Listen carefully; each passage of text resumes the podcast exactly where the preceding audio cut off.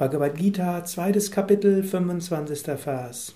Von ihm, dem Selbst, heißt es, es sei nicht sichtbar, gedanklich nicht fassbar und unveränderlich. Da du weißt, dass es so ist, sorge dich nicht. Hallo und herzlich willkommen zu den Yoga Vidya täglichen Inspirationen. Wir sind in der Bhagavad Gita, dem Zwiegespräch zwischen Krishna, dem Lehrer, und Arjuna, dem Schüler. Arjuna ist verzweifelt, er steht vor einer schwierigen Entscheidung und weiß, egal wie er sich entscheidet, es, er wird Probleme haben und anderen Probleme verursachen. Krishna will ihm aus dieser Verzweiflung heraushelfen. Er sagt in den ersten Worten etwas über die Unsterblichkeit der Seele. Und aus dieser Unsterblichkeit der Seele heraus kann Arjuna gelassen handeln, gelassen sich entscheiden. Krishna sagt jetzt aber auch Arjuna, das Selbst ist nicht sichtbar, es ist gedanklich nicht fassbar. Das macht es so schwierig, darüber zu sprechen.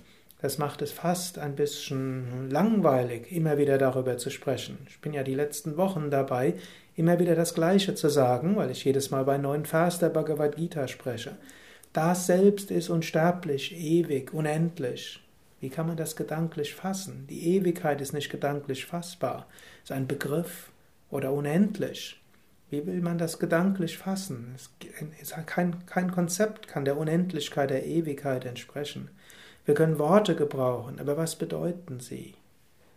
Wir können durch Worte bewusst sein, ja, das hat einen Anfang, das hat ein Ende. Das kann ich beobachten, das ist der Beobachter. Ich kann mich lösen vom Beobachtbaren, ich kann mich lösen vom Vergänglichen. Ich kann mir bewusst sein, tief in mir ist ein fester Kern. So weit können wir gehen und es ist gut, sich dessen bewusst zu sein. Nur das Ewige an sich, das Selbst an sich, ist nicht gedanklich fassbar. Es ist auch nicht philosophisch klar zu beschreiben. Es ist aber erfahrbar. Es ist erfahrbar im Alltag. Es ist vor allen Dingen erfahrbar in der Meditation. Das heißt, man soll mit dem Schwert der Unterscheidungskraft das Vergängliche durchdringen.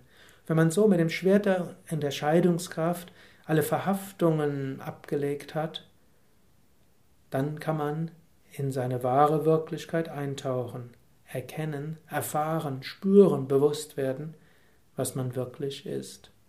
Das Selbst kann nicht gedanklich erfasst werden, aber man kann das Selbst sein.